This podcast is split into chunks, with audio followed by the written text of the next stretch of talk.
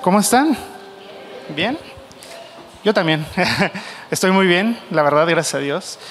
Este, emocionado porque, bueno, antes que nada, agradecerle a Dios por este tiempo, por a todos ustedes por haber venido. Eh, Oscar, como se habrán dado cuenta, no está y como bien mencionó Tony, pues anda pues en otros lugares del mundo hablando de Jesús, entonces cosa que se me hace, si ya es un honor estar aquí ahora hablar en otro espacio, pues creo que es todavía más, eh, pues no sé, o sea, siento que es algo que solo Dios pues nos da las oportunidades que podemos alcanzar y esas oportunidades aprovecharlas de esa manera, pues se me hace increíble. Cómo Dios lo usa y pues finalmente tenemos un pastor que este, pues anda en, todo y en todos lados, ¿no? Pero gracias a Dios por su vida. Y eh, especialmente eh, algunas semanas anteriores habíamos platicado un poco acerca de, bueno, qué va a pasar cuando te vayas, ¿no? que vas a estar fuera, y habíamos acordado pues esta cuestión de poder eh, hablar de dos temas en específico con cuatro, bueno, cuatro predicadores diferentes, ¿no? Entonces la semana pasada estuvo este Charlie y estuvo Beto, y dieron la predicación acerca de la armadura divina. Entonces, si no la has visto, pues creo que es tu momento. tu momento ya llegó. Saca el celular cuando estés lavando los trastes o cuando estés este, a lo mejor trabajando y probablemente te va a bendecir muchísimo la predicación, ya sea de Beto, de Charlie, o te puedes echar las dos y a lo mejor se, se complementan. Hoy particularmente vamos a hablar de un tema que se llama los enemigos del creyente, que como bien decía eh, Tony, pues hablaba acerca de que es una especie de complemento de la armadura divina. Sin embargo, este, yo quiero hablarles de otra cosa. No, es cierto. Les voy a hablar de eso, obviamente. Eh, bueno, pues la serie se llama Básicos y la verdad es que estamos ahorrando enseñanzas muy, muy fundamentales. O sea, no estamos eh, acá descubriendo cosas nuevas, pero probablemente para ti sí las estés descubriendo. Tal vez para ti hay cosas que no te han quedado claro de tu vida cristiana y que finalmente hoy vamos a poder descubrir una que a mí en lo particular se me hace súper fundamental. Y obviamente a lo mejor tú llevas 40 años, 30 años, 20 años ya conociendo a Jesús y probablemente digas, oye, pues es que esa enseñanza ya pues me la sé, no me la super sé. Y finalmente, este, pues no se trata de lo que sepas, sino de lo que vives con lo que, con lo que sabes, ¿no? Entonces estamos de acuerdo con eso. Entonces, si hoy tú vienes a recibir la palabra de Dios, creo que eh, pues tu corazón está listo y solamente va a tocar hacer lo que Dios nos pide que hagamos, ¿va? Entonces, ¿qué creen? A lo largo de mi vida, yo tengo 33 años, eh, eh, yo me convertí a los 15 años, yo tenía 15 años y recuerdo perfecto que, pues finalmente, eh, yo estaba en una situación un poco compleja, compleja en mi familia y a medida que fue pasando los años, yo iba comprendiendo ciertos principios básicos que me estaban ayudando a crecer en mi relación con Dios y cómo solventar los diferentes desafíos de mi, día a día. ¿no? Entonces a veces mis desafíos eran pues, muy sencillos en comparación de un cuate que tiene a cargo mil personas en su empresa, ¿no? Pero mis desafíos eran mis desafíos y yo tenía que ir aprendiendo a poder sobrellevar esos desafíos para poder aprender a poder llevar más y más desafíos. Yo te pregunto, en algún momento, tal vez tú, pues no estés preparado para un desafío mucho más grande, ¿no? Pero tienes que ir tomando pequeños desafíos que te van a ir permitiendo madurar en las diferentes áreas de mi vida. Y antes de empezar a hablar acerca de cuáles son estos enemigos que van, un enemigo es aquel que se opone a ti, ¿no? Que va en contra de ti o que va en contra de las cosas que tú quieres. Eso es un enemigo, ¿no? ¿Todos de acuerdo? Espero, ¿no?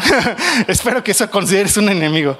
Este, y antes de que entremos a hablar qué son esas cosas que se nos oponen, quiero hablarte de cuatro principios que a mí en lo personal me llevaron a sobrellevar pues a estos enemigos, estos enemigos que finalmente nos cada día pues están ahí pues dándonos lata. ¿Sale? Entonces vamos a empezar por el primer principio.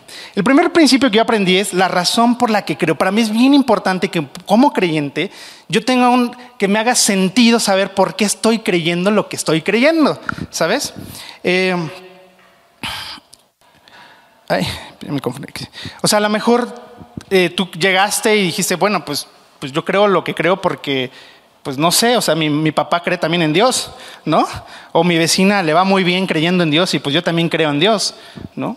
Y finalmente a mí siempre me ha, causado mucha em, como, como incógnita que yo esté convencido de lo que estoy creyendo, porque por, lo, por algo lo creo.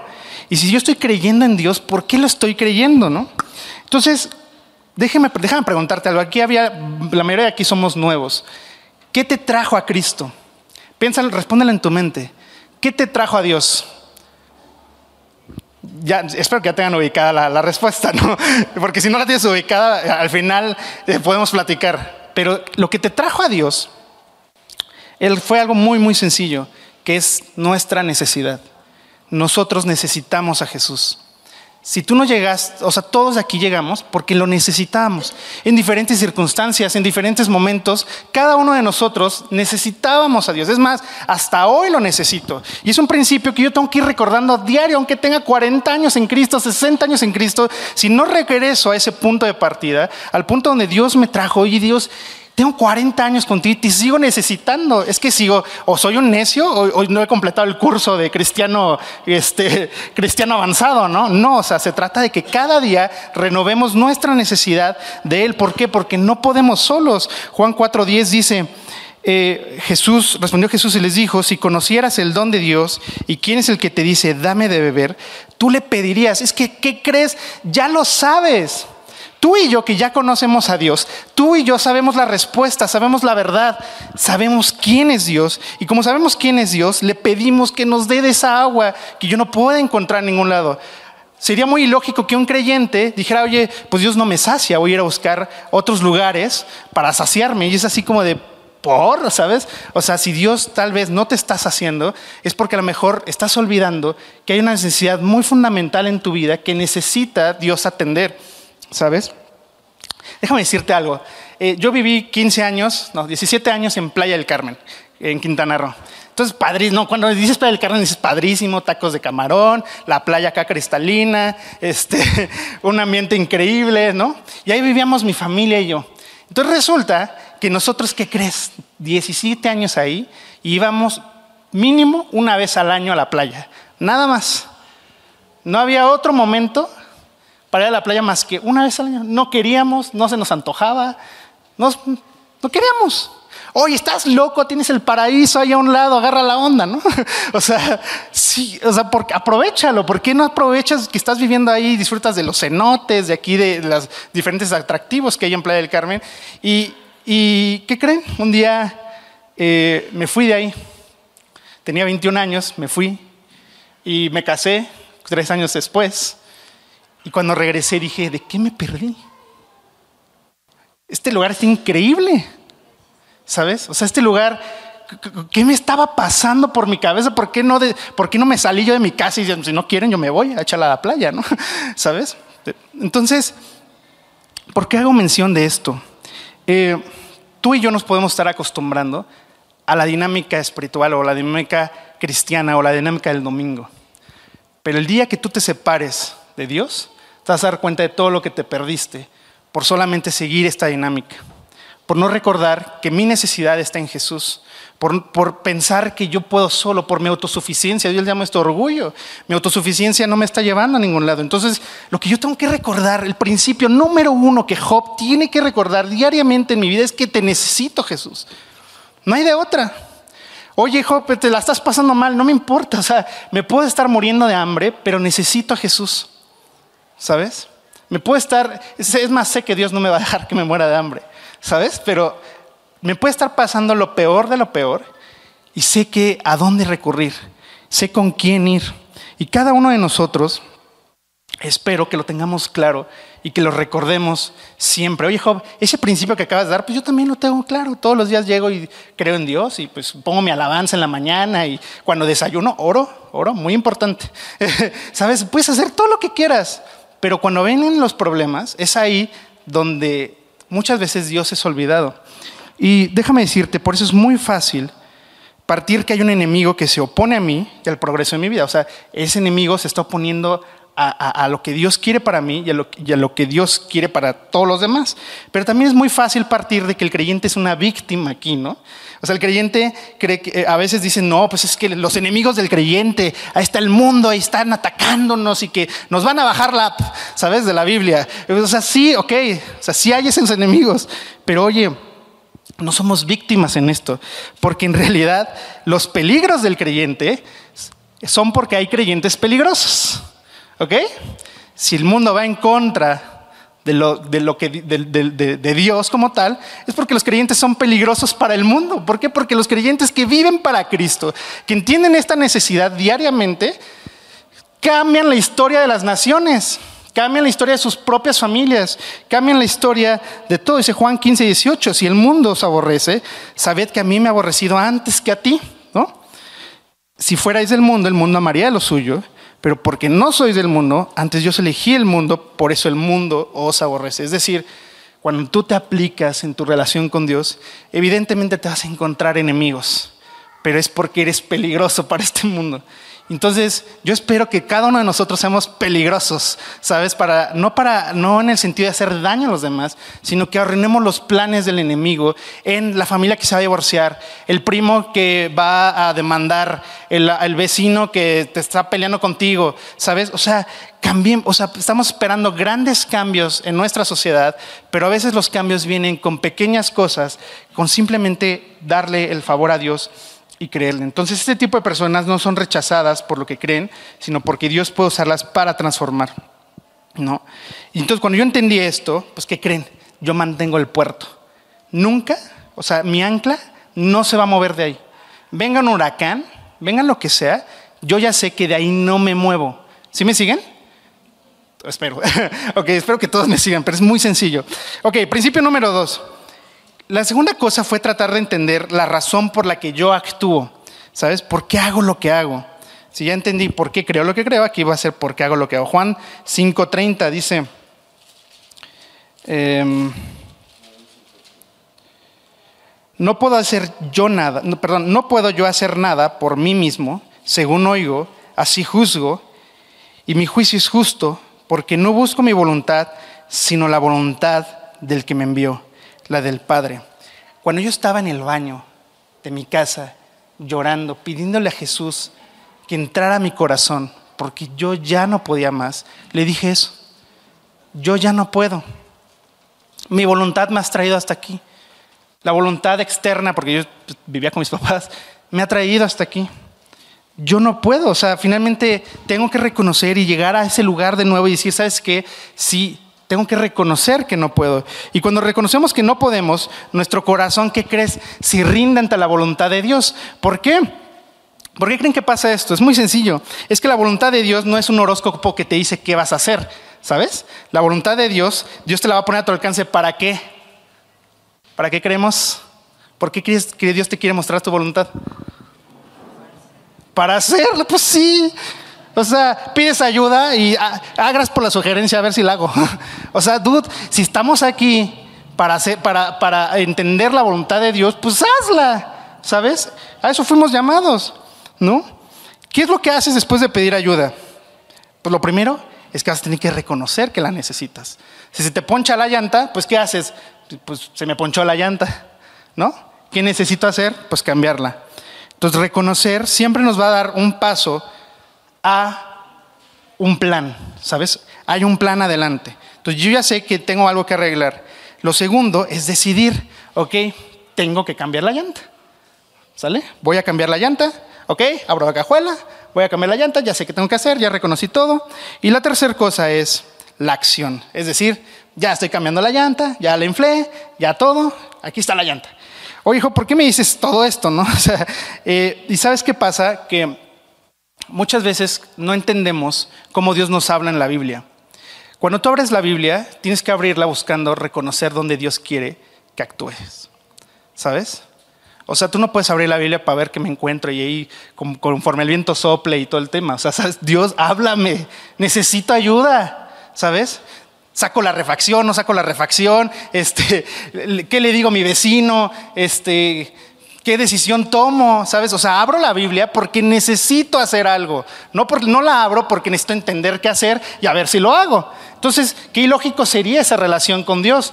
¿Para qué lo buscas si no quieres hacer por lo que Dios dice? Yo tengo una frase que le digo a mis discípulos, que lo peor que le puede pasar a un cristiano es no querer ser transformado.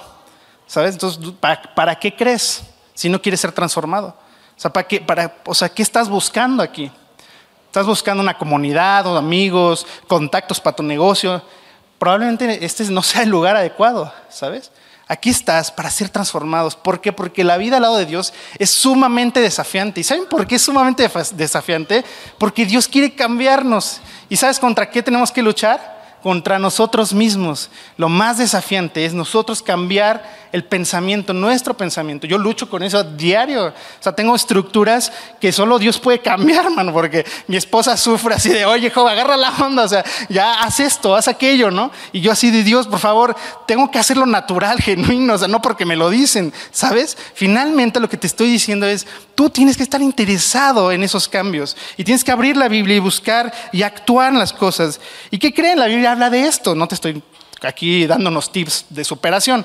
La Biblia en Santiago 1.22 dice, pero sed hacedores de la palabra y no tan solamente oidores, engañándoos a vosotros mismos. Este pasaje me encanta. ¿Saben por qué? Porque una persona que se engaña es una persona que va a hacer lo que quiere a pesar de todo. ¿Sabes? Entonces, cuando eres un hacedor de la palabra, primero reconoces que lo que Dios te está diciendo es algo que debes de hacer y lo haces. Y entonces no eres como las personas que creen que deben de hacer algo y se engañan diciéndole, pues creo que lo hice. ¿Sabes? ¿Cómo sé que Dios está cumpliendo su voluntad en mi vida? ¿Alguien de aquí ha experimentado la voluntad de Dios en su vida? ¿Quién de aquí lo ha, experimentado? La voluntad de Dios, que digas, Dios, me, o sea, Dios lo hizo. Si tú no lo has hecho, te estás perdiendo de un verdadero, o sea, ¿cómo te lo explico? O sea, no hay forma ni de explicarlo, o sea, es algo que solamente puedes experimentar y Dios te va a poder dar la oportunidad de vivir una, no una experiencia, sino más bien un momento que no es de este mundo. La voluntad de Dios no es de este mundo porque este mundo va en contra de Dios. ¿Ok? Dice también Juan 3, 1 Juan 3, 18, hijitos míos, no amemos la palabra ni de lengua, ni, de, perdón, no amemos de, de, palabra ni de lengua, sino de hecho y en verdad, ¿sabes? Finalmente, Dios nos está diciendo, oigan, háganlo, actúen, ¿no? Entonces, este principio a mí en lo personal, así, me, o sea, es que está muy sencillo, ¿cómo te tardas tanto en entenderlo? Perdón, yo sí me tardé. Yo pensaba que podía solo. Yo sí me tardé, a un creyente. ¿Sabes? Y, y, a un creyente, yo serví aquí en el Marriott antes de que estuviéramos aquí, con una actitud pésima, diciendo que amaba a Dios y no lo amaba, diciendo que, que buscábamos el mismo propósito y no lo buscaba, perdón. Pero si tú ya lo tienes entendido, qué padre. Digo, si crees que ya lo entendiste, pero hazlo. Si lo haces, increíble. Pero tú analízate. Lo que hacemos con lo que creemos de Dios, que creen, le da propósito a nuestra vida. Es increíble. Todo mundo anda buscando qué va a hacer de su vida y cuál va a ser el propósito de su vida. Para mí el único propósito de mi vida es hacer lo que Dios dice que yo haga. No hay otro propósito. Pero ¿qué creen? Y si lo que creemos de Dios no nos lleva a actuar, posiblemente nos vamos a descubrir inertes y sin destino. A mí una vida que conoce mucho de Dios me habla menos de una del que la experimenta más. ¿Sabes? Tú podrás saber todo de Dios, pero prefiero la persona que sí está viviendo lo, lo poco, lo mucho que pueda entender de Dios. La vida cristiana es un proceso que vamos a ir llevando poco a poco. No es algo que te va a transformar de la noche a la mañana. ¿Y qué creen? Es lo increíble de la vida al lado de Dios. Porque como es una vida completamente relacional, Dios va a ir poco a poco transformando estas estructuras que no te dejan avanzar. Entonces, como yo sí quiero avanzar, pues lo primero que tuve que entender es Dios, pues si me vas a hablar, pues, pues enséñame bien. Y quiero entenderlo bien. Y además, quiero que me lleves a hacerlo. Entonces, por eso lo que se opone a mí y a Dios es mi voluntad y cómo yo actúo. Porque lo primero que tengo que entender es que yo quiero querer, lo primero que tengo que entender es que yo debo de querer lo que Dios quiera para mí. ¿Sí me siguen? ¿Claro? Va. Entonces cuando entendí esto, pues obviamente me simplificó todo a un solo lugar, ¿no? La voluntad de Dios pues es mejor que la mía.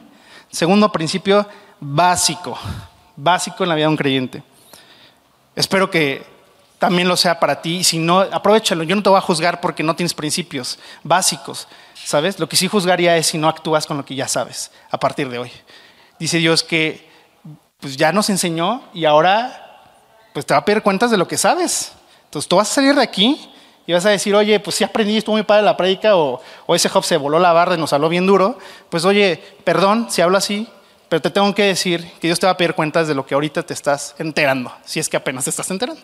Pero si no, te va a pedir cuenta de lo que ya te habías enterado antes. Entonces, eh, pues qué increíble, ¿no? Porque finalmente, ¿por qué pedirle cuentas a Dios? ¿Por qué Dios sería así con nosotros?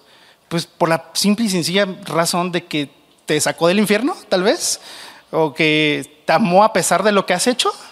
¿Te parecen suficientes argumentos? Yo creo que sí, ¿no? Entonces, finalmente, creo que es algo que mínimo debemos de hacer. Principio número tres, ok, la razón por la que me detengo. Ándale.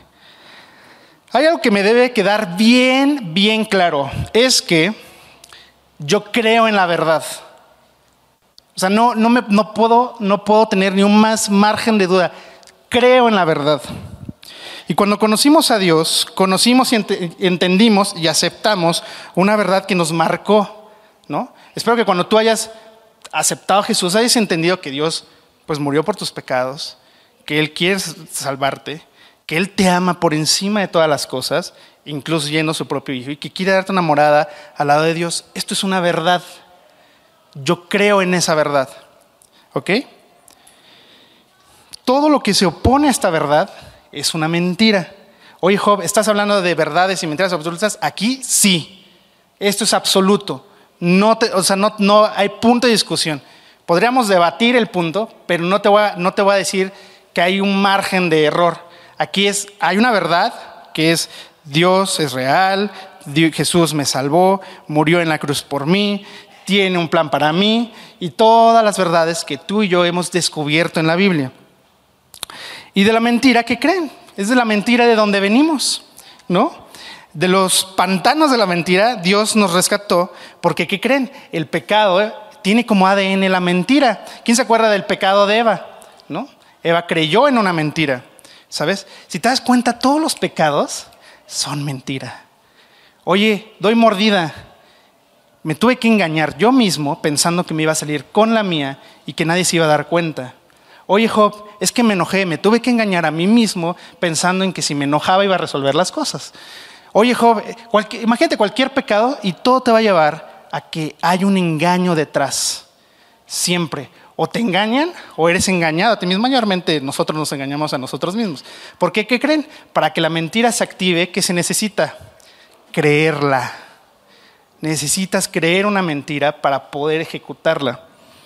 Colosenses 3:9 no mintáis los unos a los otros, habiendo despojado del viejo hombre con sus hechos. Oye, ¿para qué te mientes? Ya te, ya te saliste de ese pantano. ¿Por qué te quieres meter de nuevo a ese pantano de mentiras? ¿Por qué mientes si ya Dios te sacó de ahí? Y revestido del nuevo, el cual conforme a la imagen del que lo creó, se va renovando hasta el conocimiento pleno. O sea, Dios no solamente quiere darte la verdad, sino que quiere que la comprendas a plenitud para que entonces no creas una verdad porque solo es verdad, sino porque entiendes la verdad hasta sus entrañas y ese conocimiento pleno que se refiere a Dios es entender quién es Él, cómo es Él y por qué debo ser como Él y por qué debo imitar a Dios. En cambio, la mentira es un simple, una cosa efímera que no logramos ver ni percibir, pero aún así creemos en ello. ¿Qué prefieres, lo que te consta o lo que no te consta? Pues creo que lo que nos consta. Lo que nos consta es que Jesús cambia las vidas. Lo que nos consta es que si tú realmente has vivido por lo menos un día de tu vida para Jesús, has sentido la plenitud y el gozo que Él quiere para cada uno de nosotros, independientemente de cómo vivamos. La mentira y el pecado son una distorsión de la verdad y de la fe. Y bueno, muchos ejemplos en la Biblia de la mentira, ¿no? Obviamente, pues hablamos de Eva, Sansón igual se mintió, Jonás, David, y podemos sacar tantos hombres y mujeres que hay en la Biblia acerca de personas que decidieron ceder ante esto. ¿Cómo diferenciar la mentira de la verdad? A ver, ¿cómo diferenciamos la mentira de la verdad? Esta pregunta se me hace muy buena, porque pocas veces nos pensamos, nos ponemos a pensar que las cosas hay que examinarlas no comprobarlas. Yo recuerdo, bueno, llevo muchos años en la iglesia y tengo amigos que a los 20, 21 años decían, no es que tengo que experimentar tener novio, que, este, que no conozca a Dios, pues para ver cómo es y ya voy a ver qué tal, ¿no? No, a mí pero varios, ¿eh? No creas que uno. Entonces, hay quienes creen que para comprobar la mentira de la verdad, la única forma es probar ambas y saber cuál es la diferencia. Pero no necesitas meterte hasta ahí para entender esto. Eh, Lamentaciones 3:40 dice, escudriñemos nuestros caminos y busquémonos, busquemos, perdón, y volvámonos a Jehová. ¿Cuántas veces te has puesto a sentar a ver tu vida hacia atrás? Lo que has hecho y cómo lo has hecho. ¿Cómo voy a saber si yo estoy siguiendo a Dios por lo que creo de Él o si estoy siguiendo a Dios por lo que yo quiero para mí? ¿Cómo voy a saber si lo que Dios quiere para mí en su palabra es lo que Dios quiere para mí en mis ideas? ¿no? Que hay una línea bien delgadita. ¿no? ¿Cómo voy a saber yo esto de aquello si yo no escudriño mi camino y busco lo que Dios quiere? Primera Tesalonicenses 5:21, examinadlo todo, y bueno, aquí no se sabe esto, ¿no? Retener lo bueno. Que todo el mundo dice, no, si yo tengo que ir al bar a examinarlo todo, ¿eh? y voy a ir al cine a examinar la película, y voy a ya a examinar aquello, ¿no? Para ver si retengo algo bueno, ¿no? Seguramente vas a encontrar algo bueno, ¿eh? No te digo que no, pero, pues, ¿para qué? O sea, absteneos de toda especie del mal. O sea, si tú ya sabes qué hacer, pues sería muy ingenuo pensar que personas que conocen la verdad, pues no pueden ser engañadas. Pues obviamente todos estamos expuestos al engaño, ¿no? La realidad es que nos pasa todo el tiempo y mientras vivamos en este mundo, la mentira la termina, termina siendo como el oxígeno para nosotros. O sea, vivimos rodeado de mentiras. Tú no sabes qué mentiras hay con la gente que te cruzas detrás de la calle. Algunas más perversas que otras. Incluso tú no sabes con qué mentiras nos estamos encontrando aquí. Pero hay una guerra, pero de guerras. Y la mentira es la base de todo eso. ¿Tú crees que está todo bien? ¿Tú crees que tú estás bien? ¿Qué, crees tú? Yo solo creo que el único lugar de refugio que tengo es Jesús.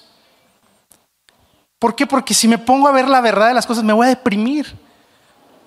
Oye, Job, es que no puedes vivir ignorándolas. No, claro que no las voy a ignorar. Pero tampoco puedo estar pensando en que puedo vivir una vida completamente expuesto a las cosas que me van a llevar lejos de Dios. Entonces, detenerme y examinar me va a permitir andar en la verdad. Por eso, lo que se opone a mí y a Dios es mi incapacidad de examinar. Ahí termina el principio. O sea, lo que me está separando de Dios es que yo no estoy haciendo mi chamba de acercarse más a Dios. Oye, joven, es que hay fuerzas que me llevan lejos de Dios. A ver, fuerzas que creíste tú.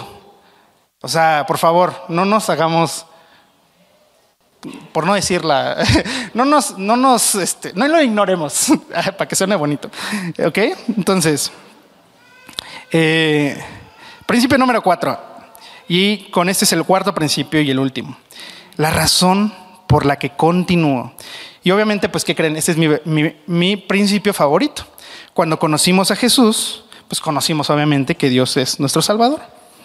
Pero ¿qué creen? Algunos conocen a Jesús para que sea su asistente personal.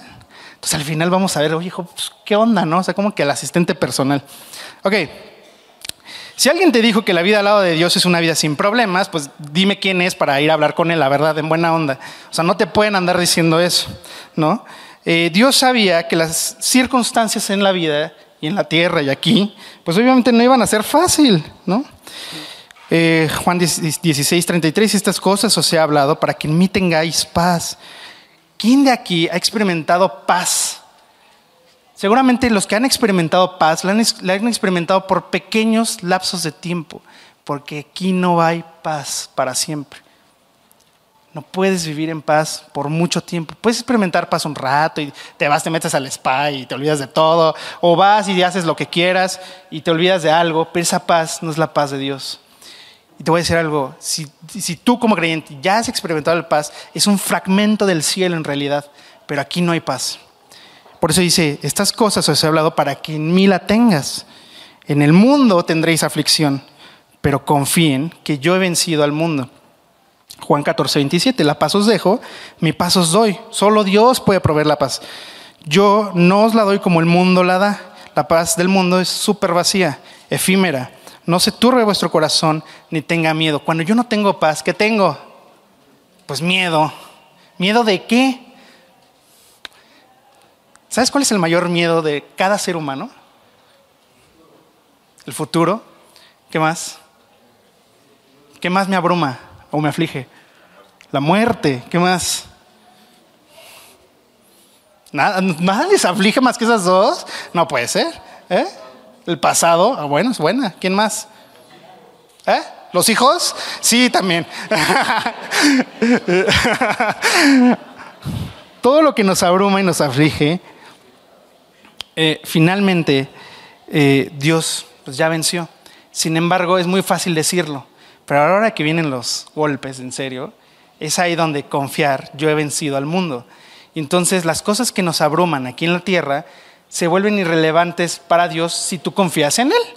Entonces, yo podría, podría hablarte de muchas experiencias en mi vida donde yo la he pasado verdaderamente mal, pero tampoco quiero echar aquí este, un tiempo de anécdotas tristes donde, donde posiblemente te esté contando de lo bien o mal que hice, pero a mí me interesa que esta, esta mañana Dios se lleve la gloria, entonces vamos a seguir avanzando y después hablamos, nos echamos un café para platicarles cómo Dios me sacó adelante. Sin embargo, Tú, seguramente has pasado por ahí.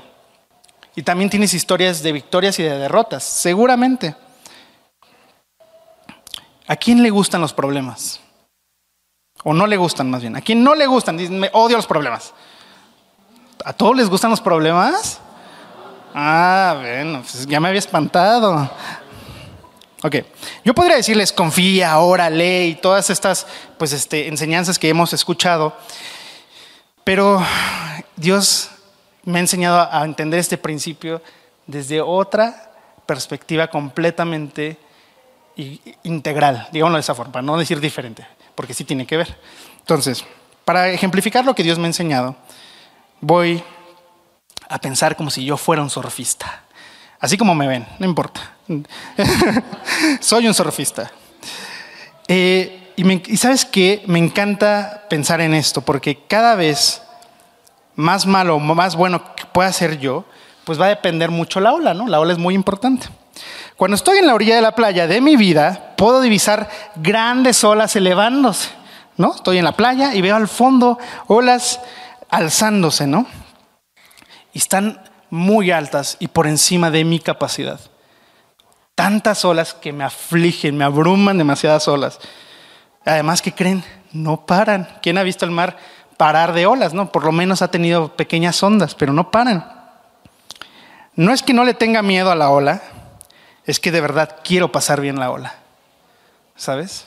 Sí le tengo miedo a la ola, pero la quiero pasar bien, porque la ola no la voy a poder evitar. Ahí viene la ola, pero no la voy a poder evitar. Quiero pasarla bien. Y a medida que me adentro en el mar, hay otras olas pequeñas que me impiden abordar los problemas más grandes, que es la ola más grande. Entonces, ustedes ubican a los surfistas que van nadando en el mar y se van encontrando con olas que le impiden llegar a la ola más grande. Y, ahí estamos tú y yo, ¿sabes? Que si se me ponchó la llanta, que si este, no alcanzó para la tarjeta, ¿no? Esta hora que, que, estuve de viaje, pasaron muchos problemas en mi casa y es así como, ¿sabes? Ola tras ola, pero todavía no viene la ola más grande. Y para allá voy. Eh, como si el mar estuviera en mi contra. Pero no lo está, porque ¿qué creen? Así es la vida aquí. Y en el mar, ¿no? Así es la vida aquí, amigos. Me escupe, me echa, me revuelca como en Huatulco. ¿Quién ha ido a Huatulco? ¿Saben cómo revuelca una ola? Este, parece que está en mi contra, pero debo comprender que así es el mar. Va a haber problemas, siempre. ¿Ok? El mundo no está en mi contra. El mundo es así porque está lleno de pecado. Pero como el mar es así, lo mejor que puedes hacer es aprender de la mano de Dios a cómo surfear las grandes y desafiantes olas. Entonces, cuando llego del otro lado de las olas, ¿qué creen? Descubro esa paz que yo he podido experimentar. Si ubican que después de las olas, donde rompe la barrera, hay tranquilidad. Pero, ¿qué creen? El mar me sigue echando a pesar que no hay olas, porque hay corriente. Ya tengo paz, pero mi paz es temporal porque el mar me sigue sacando. Entonces, em, es ahí donde valoro y aprecio lo que Dios es y lo que soy y lo que me rodea. Entonces tomo la ola de regreso y bien o mal estoy en la orilla de la playa continuando con este ciclo. ¿Y qué creen? Un día voy a ir a la casa de mi padre a descansar, pero solo surfé dos horas. Solo surfé un rato, tranquilo. Entonces lo increíble de la esperanza en Cristo es que estos problemas pasan y van a seguir pasando y vamos a tener que aprender a superarlos y a superarlos uno tras otro pero esto no es nada con la paz que Dios tiene en la eternidad, en la casa de nuestro Padre. Cuando entendí que la Biblia estaba llena de consejos de cómo pasar las olas, porque podría sacarles 25 mil versículos de cómo enfrentar los problemas, ¿no? Eh, lo mejor fue darme cuenta que aprender a surfear estaba en mis manos. Dios ya me dijo cómo hacerlo, lo puede hacer más fácil, pero no lo va a hacer por mí yo tengo que aprender a surfear la ola. Y a esto yo le llamo la responsabilidad espiritual que tú y yo tenemos. Sí, Dios es increíble, es bueno, misericordioso, bondadoso, lo que quieras. Dios es todo, pero yo tengo que hacer mi parte. La primera responsabilidad como que tenemos como creyentes es muy sencilla y si no la tenemos es 1 Crónicas 16:11. Buscad a Jehová y su poder. Fin. Búscalo. Busca su rostro continuamente. Algo que, que me, últimamente me, me, ha estado este, llamando mucho la atención es que así como existe el fast food, todos ubican el fast food, ¿no? Existe como el Fast Bible, ¿no? Yo abro mis reels y acá los cinco consejos para tu vida espiritual al lado de Dios, acá el pastor hablando de muchas cosas, o, un cuate que ni siquiera es pastor dando consejos, doctrinas raras en medio de los reels, y entonces ya no he hecho mi devocional porque está bueno el reel, ya aprendí mucho más. ¿Por qué? Porque me lo procesaron, porque fue mucho más. No estoy diciendo que están mal, ¿eh? Ojo, Solo estoy diciendo que tú y yo, tú no estás experimentando tu relación con Dios y estás prefiriendo probablemente tomar las enseñanzas de un cuate que no conoces y en la segunda que no te ha explicado tal vez a profundidad lo que hay. Entonces, mejor, mejor enfócate en tu relación con Dios. Es más, ni siquiera estoy haciendo, promoviendo que vengas a la iglesia, estoy promoviendo que te acerques a Jesús, a la Biblia. Pero no te pongas a ver una hora reels dices, no, pero son reels de cristianos, ¿no? Hablan de Dios. Y yo, bueno, sí, pero en 13 segundos, ¿cómo vas a explicar el concepto de la obediencia, Tony? O sea, estamos de acuerdo, ¿no? O sea, no hay forma. Aparte, tú la tienes que vivir y la tienes que experimentar. Pero bueno, después de este comercial, hay quienes deciden nunca enfrentar las olas por temor a lo que vendrá. ¿Y qué creen? Sus vidas nunca serán fortalecidas en la fe. O sea, hay gente que se va a quedar en la playa y nunca va a enfrentar lo que viene. Entonces, se va a fortalecer su fe poquito. Hay quienes las enfrentan y a mitad de camino se rinden. Pues, ¿qué crees? Su vida solo crecerá a medida de sus fracasos. ¿Por qué? Porque se regresan, se rinden, no lo intentan, no dejan que Dios tome control de sus vidas y les dé realmente la, la victoria en la prueba. Y hay quienes deciden creerle a Dios y enfrentar los desafíos, sus vidas se fortalecerán en la fe y disfrutarán de los resultados de su fe. Yo, yo honestamente puedo decirte que estuve en los tres, ¿sabes? Y sigo en los tres y probablemente haya todavía cosas en mi vida en las que Dios todavía tenga que trabajar. Pero por eso te lo comparto a ti, no, no, porque esté yo aquí arriba, sino porque probablemente estemos viviendo lo mismo en diferentes perspectivas. Pero es un desafío. Gálatas 6.4, así que cada uno someta a prueba vuestra, su propia obra o sea, tú eres responsable de tu propia obra y entonces tendrás motivo de gloria solo respecto a lo de ti mismo y no en otro, porque cada uno lleva su propia carga. O sea, lo que tú haces es tu responsabilidad, ¿sabes? Por eso lo que se opone a mí son las circunstancias que nos alejan de Dios. Entonces, cuando yo entendí que yo era responsable de las acciones de mi vida y cómo enfrentaba los desafíos, descubrí que había solo dos formas de atravesar la ola. Por encima de ella o revolcado de ella, ¿sabes? Solo hay dos formas. Entonces, amigos, esos cuatro principios, oye, ahora sí va a empezar la prédica, los enemigos del creyente. podría darles una lista de cosas que no deberías de permitir en tu vida, eh, de cosas que podría, eh, reglas a cumplir, a no cumplir, recomendaciones, pero lo mejor que pude haberles compartido esta mañana les darles estos cuatro principios. ¿Sabes por qué? Vamos a ver esta imagen. El enemigo número de tu vida es olvidar. Es olvidar a Dios. como lo vimos en el principio número uno. En el principio número uno, yo di por hecho mi vida espiritual y me olvidé de dónde salí mi necesidad. El segundo enemigo es nuestra propia voluntad, donde entonces yo quiero hacer lo que yo quiero y no lo que Dios quiere en mí. El tercer enemigo es la mentira que yo decido creer. Y es ahí donde puedo estar descubriéndome creyendo en cosas que ni son bíblicas, ¿sabes? O en situaciones y conceptos que yo creo que son los idóneos para mí. Y también puedo, mentirme acerca de los desafíos, que al contrario, huir de ellos es mejor. Eh, los desafíos son enemigos que constantemente vamos a estar pues enfrentando, ¿no? Porque no va a haber, no va, no va a haber este, no va a dejar de haber problemas. Entonces cada enemigo desencadena a otro. O sea, olvidar a Dios, olvidar a Dios es fruto de hacer nuestra propia voluntad. ¿Por qué? Porque nuestra propia voluntad es una mentira.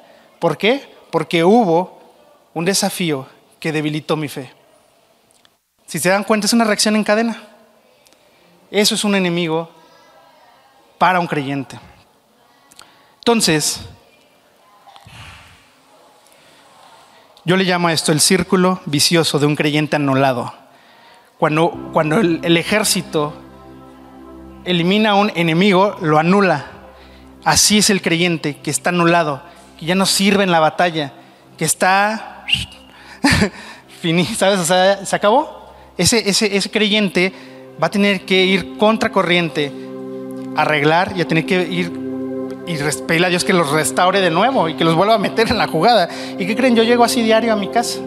Pedirle a Dios, ¿sabes qué? Pues sí. Me anularon. Pude haberlo intentado todo el día. Pero, pero, pero si, sin estos cuatro puntos, yo tengo la esperanza que Dios me ha dado a mí todos los días de poder llegar a ese lugar y ser restaurado. La gente que no conoce a Dios no tiene a dónde ir. No puede darle reset y, o sea, dice game over y puedes jugar otra partida, ¿no? Casi, casi. O sea, aquí Dios nos da la oportunidad diaria. Entonces, ¿sigues creyendo que Netflix es el problema? ¿Sigues pensando que los demás son el problema? ¿De verdad crees que lo que más te gusta no te aleja de Dios? ¿Aún crees que tus desafíos son demasiado grandes? ¿O no crees que hay cosas que deban de cambiar en ti? ¿Qué mentira te estás creyendo? Puedo hablar, podríamos pensar que los enemigos pues es el mundo y que no, pues es que pusieron un cartel publicitario de una chava ahí y pues pues es que por qué lo ponen, el mundo está terrible, qué bárbaro, ¿sabes? No, es que ahora hay unas banderas que qué barla estas ideologías. Oye, champion, a ver, tú crees en la verdad. Vas a tener esos cuatro principios y no va haber enemigo que te vence. No hay más. Entonces me encanta cuando el joven rico se acercó a Jesús, ¿no?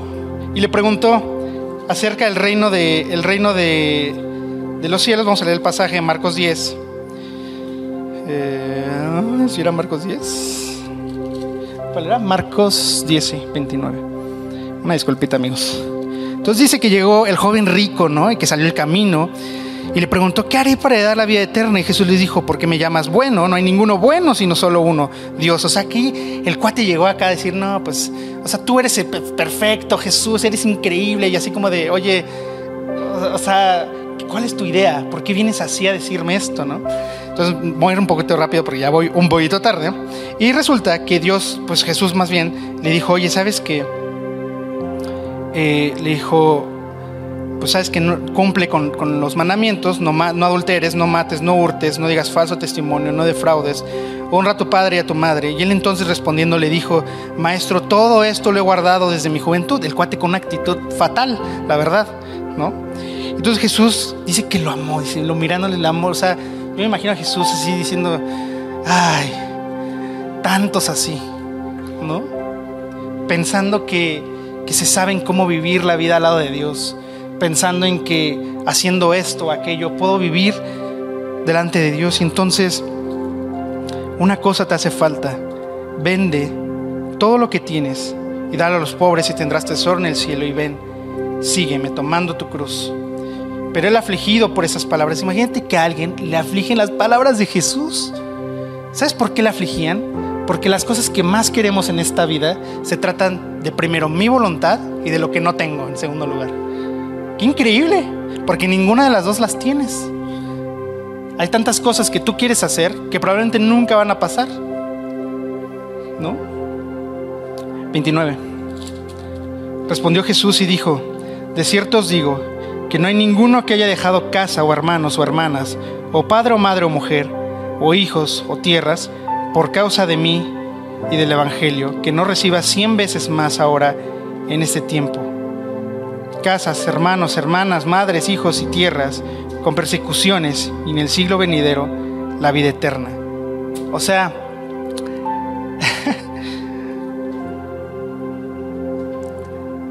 creo que algo de lo que más he aprendido los últimos años es que nada de lo que quiero merece la pena si no está Dios ahí. Y el camino va a ser bien duro, ahora tengo un hijo, eh, no me aflige la economía ni el mundo, porque ya sabes, hay gente que dice, oye Job, ¿cómo vas a tener hijos si el mundo está como está? ¿Qué mundo le vas a ofrecer? Champion, e-, ese niño necesita una familia, no necesita el mundo. No necesita que le compre el Fisher Price desde el último modelo, necesita que lo ame. O sea, ese niño no necesita más. El mundo, que pase lo que pase, pero sé en quién confío y sé a quién le creo. Juan 6, 68. respondió Simón Pedro, Señor, ¿a quién iremos? Tú solo tienes palabras de vida eterna. El mundo se está acabando y tengo un hijo. ¿A quién iré? Solo tú, Dios, tienes palabras de vida eterna. La estoy pasando fatal en mi trabajo. Solo tú, Dios, es que no tengo. Es el único lugar donde puedo ir. Que los enemigos, pues sí, hay muchos enemigos, la verdad. Pero el peor enemigo soy yo y mi deseo de querer hacer mi voluntad por encima de la de Dios. Entonces, lo único que te puedo decir es que esto yo lo comprendí con muchos años, pero no son los años los que me han hecho entender esto, sino el Espíritu que habita en mí. Dios dice que Él nos ama tanto que dio a su Hijo unigénito Jesús, para que todo aquel que en Él crea no se pierda, que no se pierda de esto, de la única esperanza, de lo que nos puede realmente sacar de, todo, ¿no? De, lo que pensamos, incluso de nuestras prisiones mentales, ¿no?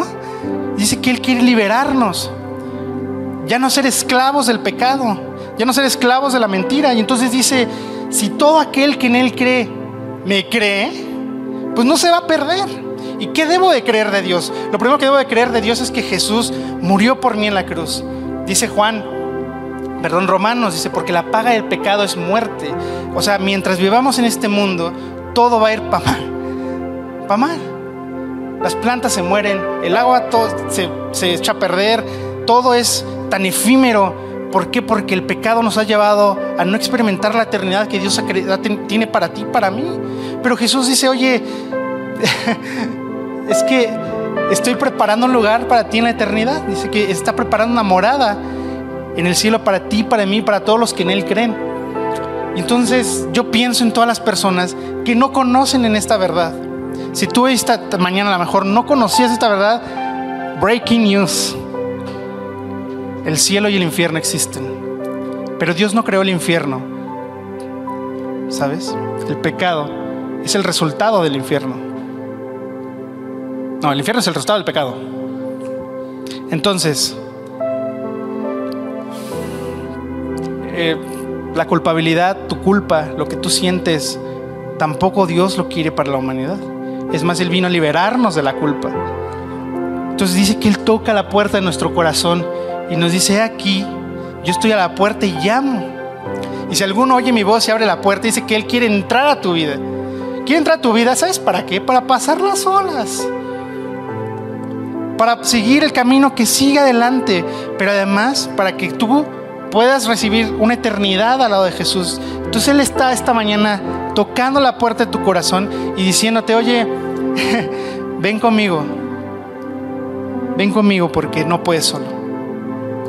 Tal vez hoy tú creas que puedes y que tu, suficiencia es suficiente. Pero si algo he entendido es que no hay nada que yo pueda hacer que me acerque humanamente a Dios más que pedir perdón. ¿Por qué tengo que pedir perdón? El perdón es el elemento más importante de una reconciliación.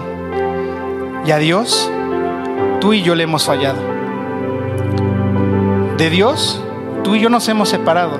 ¿En qué momento? En el momento en que tú decidiste hacer lo que tú quisiste. En el momento donde rechazaste su plan eterno para hacer tu plan efímero.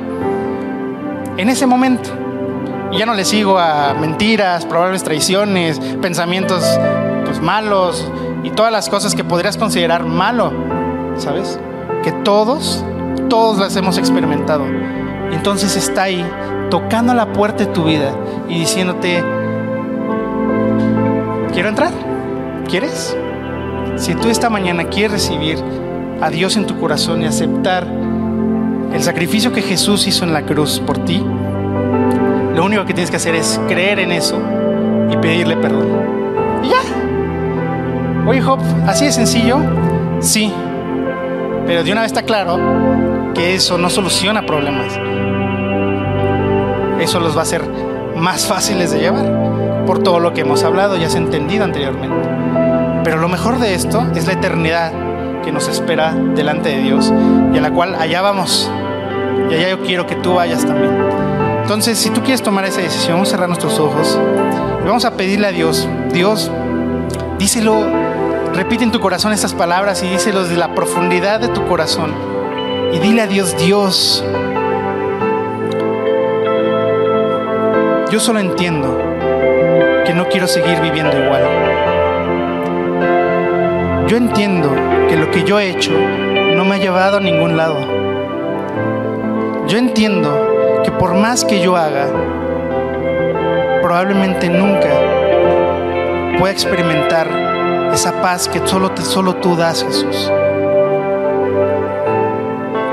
Pero lo que más entiendo es que tú, dice a tu Hijo Jesús, para podernos reconciliarnos, que el sacrificio de tu Hijo en la cruz y su sangre han limpiado mis pecados para poder reconciliarnos y estar juntos de nuevo como tú lo planeaste siempre y desde el principio.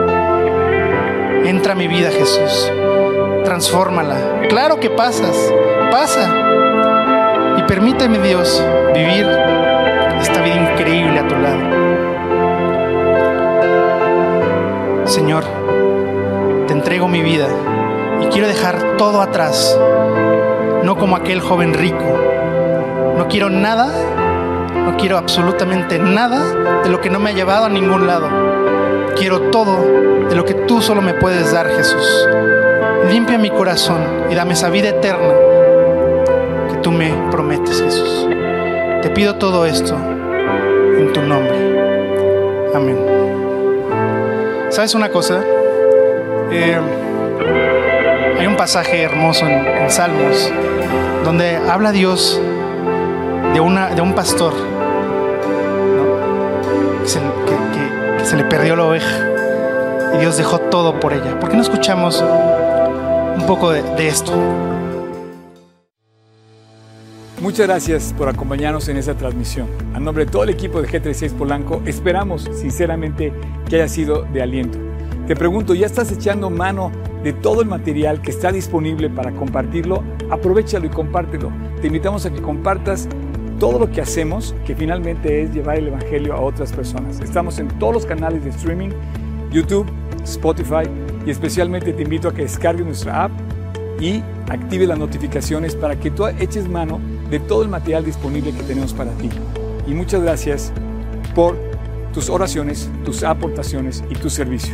Finalmente, servicio estamos todos invitados a llevar la palabra de Dios a los que están cerca de nosotros, pero lejos de Dios.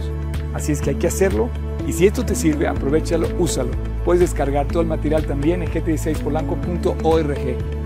Gracias por tus aportaciones, que finalmente la iglesia tiene necesidades y tú quizás has sido de aquellos que han ayudado para que esto se lleve a cabo. Gracias, gracias de verdad, síguelo haciendo. No estoy pidiendo dinero de ninguna manera, es con toda libertad, pero si tú te quieres sumar, súmate en gt16polanco.org diagonal aportar. Y finalmente, muchas gracias por tus oraciones. La iglesia debe ser casa de oración y Dios nos invita a ser casa de oración. Así es que no dejes de orar para que Dios nos guarde limpios, fieles y asidos a la palabra de Dios.